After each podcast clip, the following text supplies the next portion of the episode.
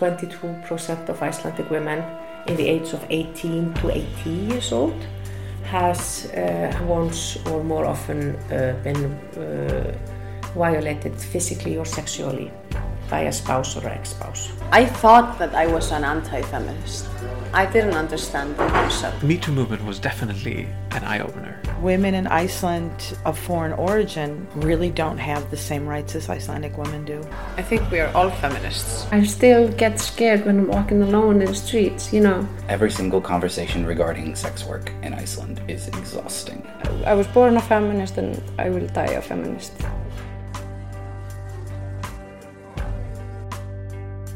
Episode 8 School and Equality. School is often seen as one of the best places to learn about the importance of equality. But is it really? In this episode, we'll see what courses have Icelandic schools to offer on this subject.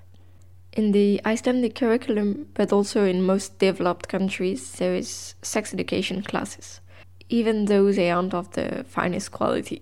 Sarah, an high schooler from Reykjavik, describes them to us.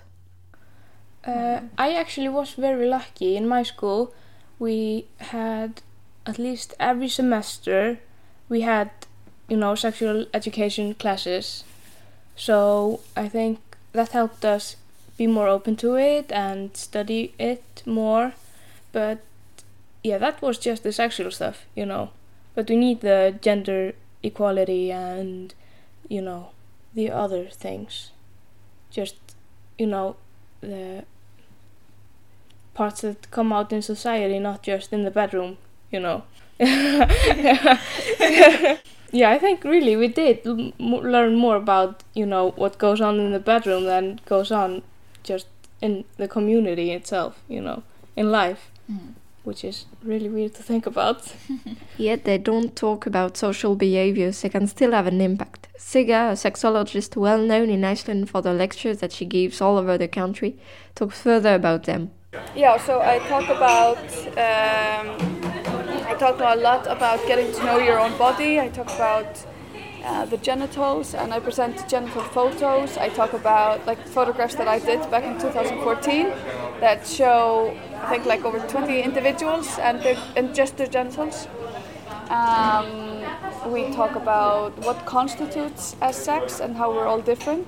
Uh, I talk about um, I talk a little bit about identity, but I really don't talk that much about it. I use I usually just talk use um, gender neutral pronouns, or I just say like people people who you would want to have sex with, you know and we talk about different kinds of orientation.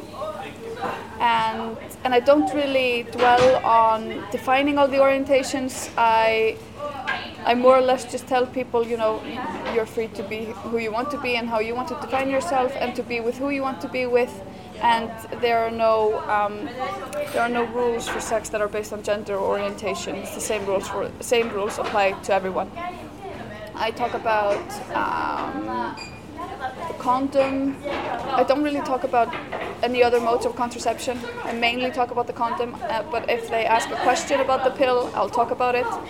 I don't talk about abortion unless they ask about it, so there are some topics that I only talk about if asked. Um, and that's not because I don't want to talk about it, it's just because I want to focus heavily on other things, like the really, really basic, basic, basic stuff. So if they have specific questions, they can either ask during the class or afterwards and um, consent is like a is like a thing that just flows with everything that we talk about. When we're talking about you know our bodies and when we're talking about the genitals and it's just consent is always a part of each and every slide. But i also have a separate slide that's like consent. Because people are like oh you didn't talk about consent. And i'm like yes we've been talking about it for half an hour but unless you say to people now we are talking about it has to be really explicit. For it to register in their mind it's really it's really funny and we talk a bit about um, porn. And we talk about and we talk a little bit about bodies you know like both body image and body hair.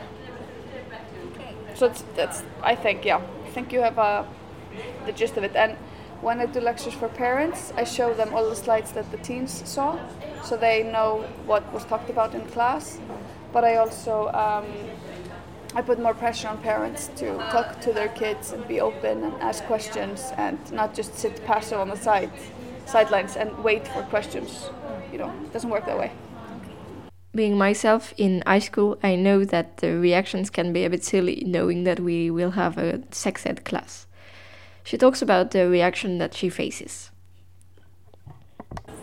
Um, really well. It's it's usually a really well behaved classroom. I mean, they'll they'll laugh and they'll, you know, some will be really shocked or, but it, it's usually just a really good atmosphere. Um, I make sure that they are that they feel safe and I always tell them that they're free to leave if they want to. No explanation needed. They can just stand up and go.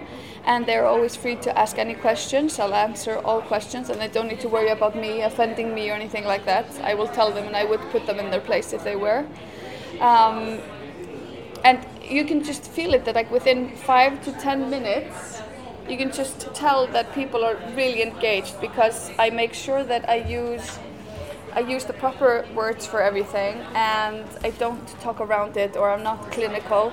So the kids get a sense of there's a no bullshit zone here within five minutes of the class starting. They're like, okay, she's going to talk about everything. So I usually list up, you know, in this class we're going to be, I'll show you genital pictures, we might talk a little bit about menstruation, we're going to talk about sex, we're going to talk about porn, we're going to talk about masturbation and sperm, and, and they're just like, okay, you know. So it's right off the bat that they get the sense that this is something that is of value and this is something for them. And I usually tell them that. I said, you know, I'm not doing this for me, I'm doing this for you guys. This is your chance to learn. And if you want to make really good use of this time, you'll ask questions as well. And it's an hour and it's like bam, bam, bam, bam, bam. It's really fast and it's fast paced. There's a lot to get through. But I also want them, you know, if, if they were, say, really excited to talk about something that is related to this, I just pause the presentation. We just go in depth, you know, then just screw the slides if it's a really, really good conversation. Um, and yeah, uh, the kids are really happy with it. I mean, they're a huge, they're a huge audience that recommends me and asks for me at the schools and at the rec centers and stuff like that. So I, I, I think if if I wasn't good at this, or if I was saying something that wasn't, you know, I don't know, that was degrading or prejudice or something, you know, people would find out, and the kids would be like, no, we, we do not want this person in our class. So that's why I say, like, I think reputation is everything. Sigga has seen an evolution on students' knowledge about the subject. I think they know more about consent and they know more about um, like their bodily rights maybe and they know more they know words about sexual abuse and sexual um, like the me too movement really i think shook and that eventually trickled down to teens. They weren't they weren't the instigators of it they weren't the big part driving it but they are getting it. So they yeah they, they know words like sexual harassment and this is not okay and you're not allowed to do that. So to me really that's been the biggest change you know and they are very, um, I'd say, critical of porn. I feel that they are, and you can have a discussion with them, and they're like, yeah, we realize that this does not um, reflect reality, and that we're not watching this and doing just like they are doing, you know. So to me, that's yeah, and, and you know, also because of the whole LGBTQ plus movement and activism in there, that's also had a huge effect. So I feel that teens are often less prejudiced and more open, and there's more space for people to be who they are, which is amazing. In most countries, sex ed class are the only subject that talks a bit about equality. But in Iceland, it goes further than that. Most high schools have gender studies classes. Hannah started this fight for more gender studies classes all over the country. She talks further about it. In 2007, I um, created a course for my school level, uh, which is Gender Equality Studies. Uh, this had not been uh, in, in the school system at all, even though um, we have law, gender equality law, and we have a curriculum that says that we should be practicing uh, gender equality education. So, and uh, since, uh, well, this is the background of, of my activity, or, or sort of of my uh, active uh, active feminism in the school system that started like I said in 2000 and, well six seven and uh, and as soon as I created the course and uh, started you know teaching it I saw that the students loved it. And this was this was something really important and successful in, in, in every aspect.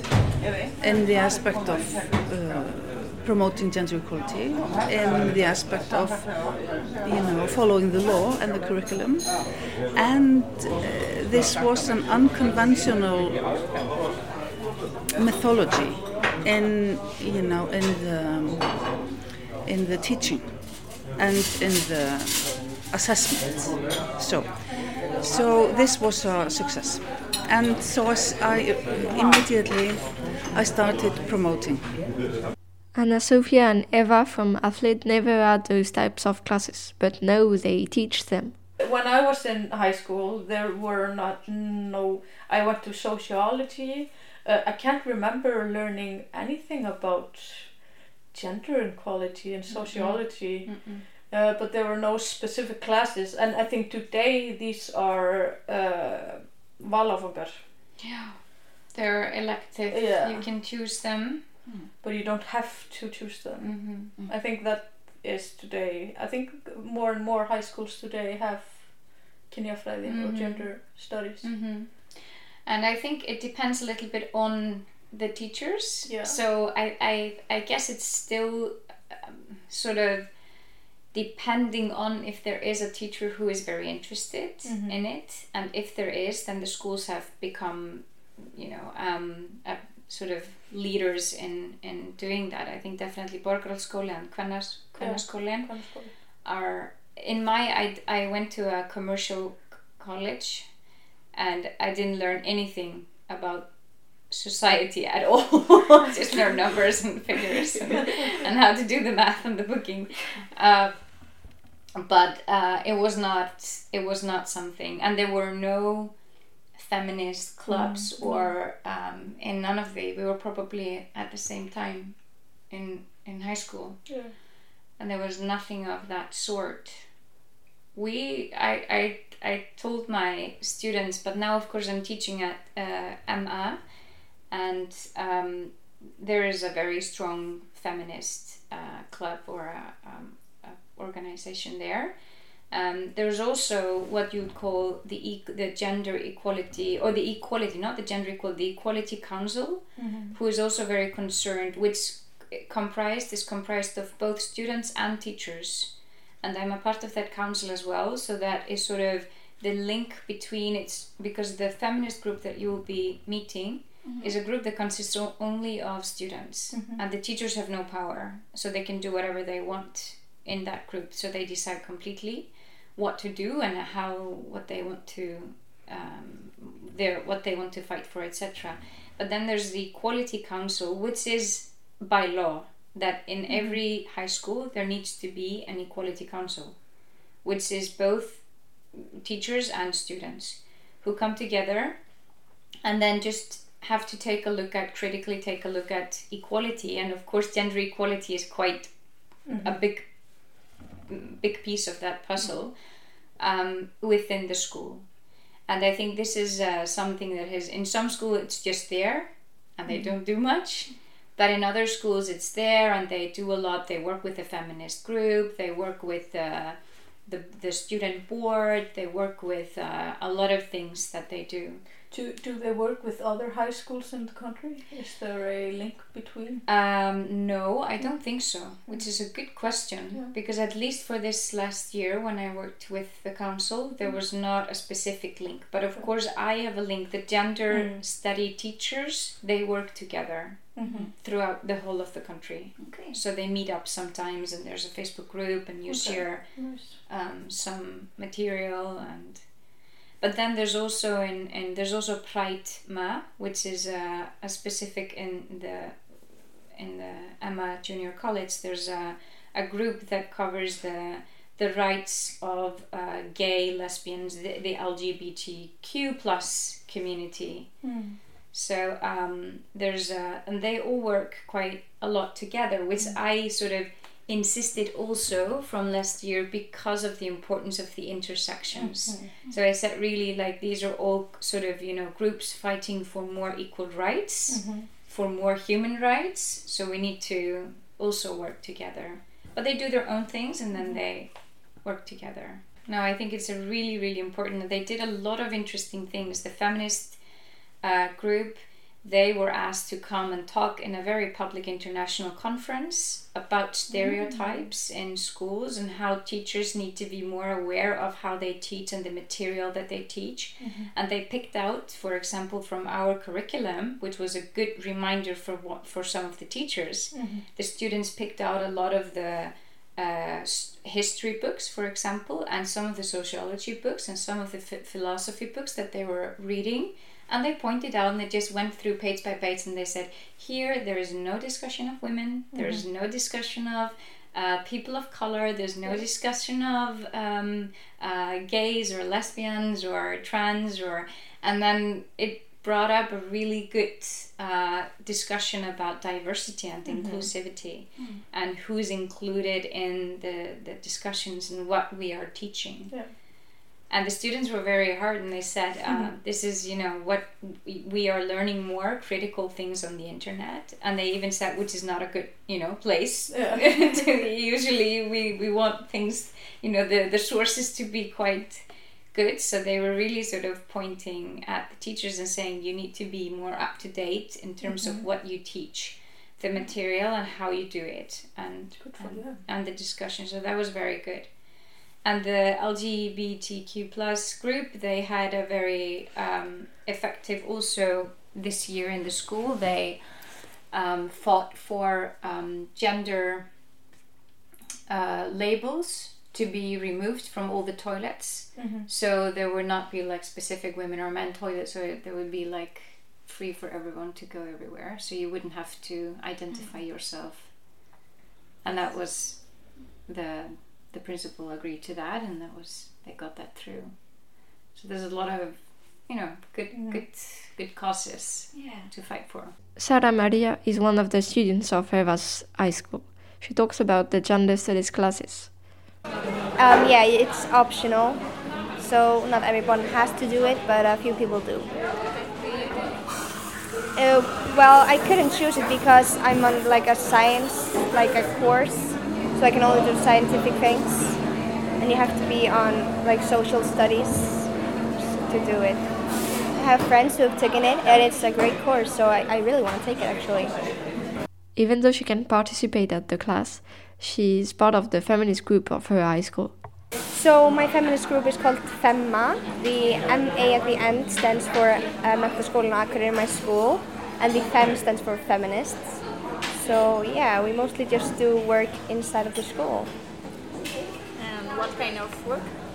So um, we try to sell sweaters and T-shirts and bags, and raise money for uh, like UN Women and organizations. And then also sometimes, you know, we have videos during the school that everyone sees, and if everything isn't like okay, we try to send like emails and just talk to people nicely and like make them aware of how something maybe isn't correct. So um, we meet up maybe once a month, and it's the like we have a equality board like students, and then we have the feminist group, and then we have um, like the L- LGBTQ, and then a few teachers, and when we just discussed like what we want to do and what is okay, and like we had a movie night uh, last school year, and we had a, a day where we just uh, hung up pictures like of like all kinds of love, like maybe gay people, people in wheelchairs, like of different races, different colors, different like everything. and yeah, we just gave out candy when people came into school, and like we tried to do something, just to yeah. In Sarah's high school in Reykjavik, they don't have gender studies classes. But no, I I'm in a very traditional school. You know, the oldest school in Iceland and stuff. So we stick to maths, physics, and the traditional stuff. You know, the community you could say that uh, forms in the school. Uh, it actually weighs out for the fact that we don't have the gender studies classes and we don't learn about that much, you know, just the typical things we learn. But uh, all the kids being so open and ed- everybody educating each other, and yeah, it. I really think it makes up for the fact that we don't have the classes we should get actually. The new generation acts directly around them, and this impresses Eva. What I love about teaching at the high school level now is how incredibly motivated and empowered young people are. Mhm. and also how open they are to talk about almost anything. So i sometimes feel like i, I can sort of bring everything and anything to the table and then just see where where will they take this. And i Mhm. think that's that that's quite amazing. Um, and i feel very privileged to be in a position like that um, at the university, I have to agree with you, and I think what I'm I mostly have taught a lot of different subjects, but mainly I'm teaching something that relates to citizenship, human rights, and democracy. Um, and I think there, the the issue, um, and now for the most recent part, I've been teaching also about migration, and then focusing on on these intersections of gender, race, Mhm. ethnicity, class. Um, so I, I, I think this critical, these critical moments, creating moments where you sort of almost see the light bulb in, Yeah, in yeah. like on top of someone's head goes like, aha, yeah. That's I think if you can sort of dive into that and dig for that and look Mhm. for that, I think that's the.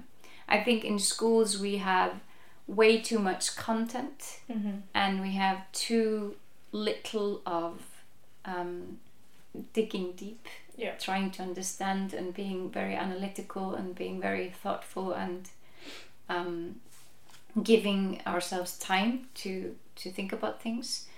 So every time I have the opportunity, I go like, okay, seventy percent of this things, this stuff we don't need. We Yeah. can take two or three very important elements, and we can really try to understand those elements well. But then why those classes aren't available to everyone? Yes, I think the reason why uh, schools are not doing it is not that they're anti-feminist. I think that might be some reason somewhere, but the main reason is I think that they sort of it's an organizational problem. Sort of how because if we if you if you take something in the school system, you, something needs to go out, and that's and that is um, how you how you teach. It's sort of inside the classroom. And outside the classroom, I think it needs to be sort of, it's more like, you know, being asleep than being active against it.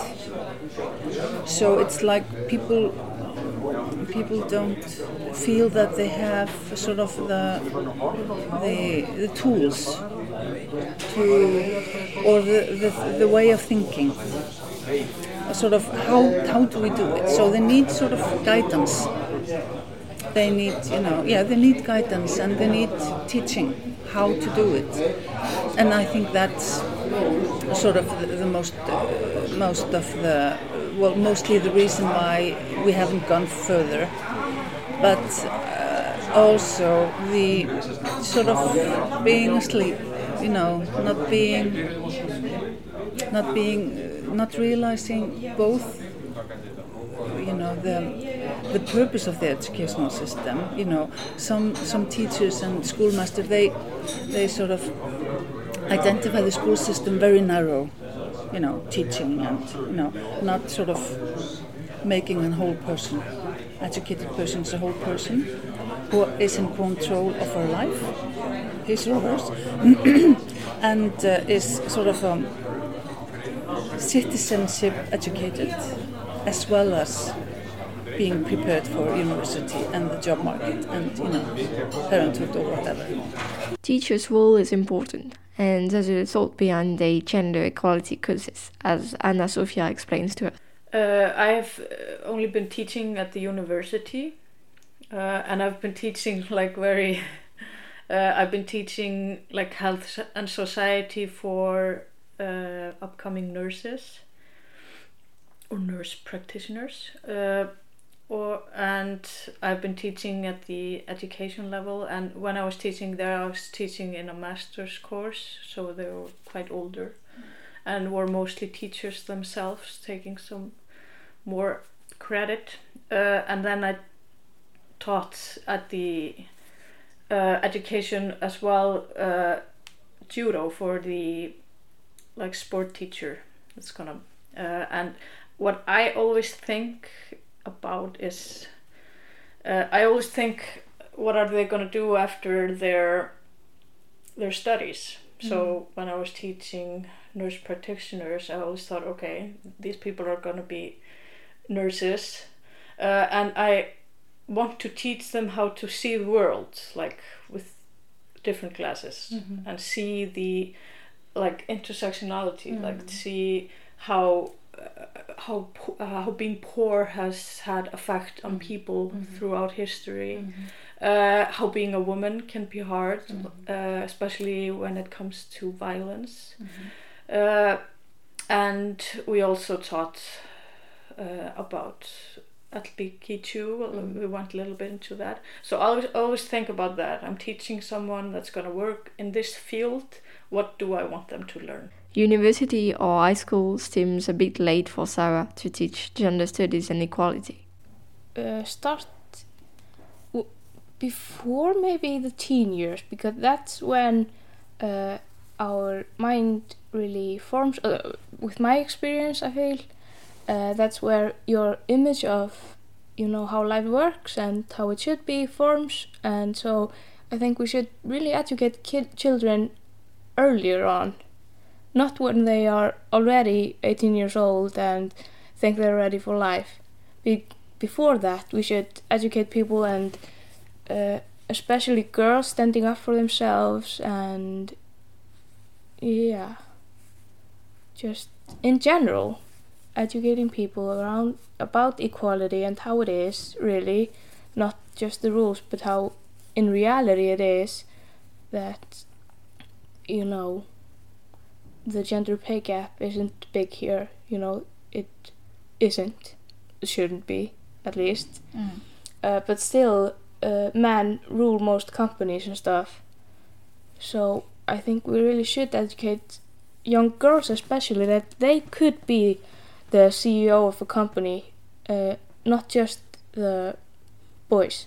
You know, that's my feeling I got in school. You know, we could be anything we could but there was always some boss or something that was male, you know, and mm. we should educate kids that the boss doesn't need to be male or be a white male especially. So yeah, educating children more early, I think, is the biggest part. You know, gender studies classes. Uh, not too early though, but you know. I would guess around 12 years old you should be starting to teach kids about this because these are real things and real problems. So we can't just teach kids how to spell something, but then in real life they have to stand up for themselves, and we don't know how to stand up for ourselves. So, yeah, I really should think. yeah. It should also be available for everyone, not just those who study sociology. This is because uh, gender studies are defined as a social study, you know, in the in the university. But this is really important, uh, and that's that's part of of my awareness waking in the school system is that to consider this as an education not a social education, you know, even though it is by nature but we are talking about, and this is is coming. This message is coming through. Uh, that, that this is. Uh, this is for every student on every school level, not just upper secondary social studies. As we understand, gender studies classes are existent in Iceland. That's a good thing, but they aren't open to everyone and may start a bit late. However, it's not the only solution, as we will see in the next episode. I hope you've liked this episode. Don't forget to like, share, and subscribe, and see you later for new discoveries.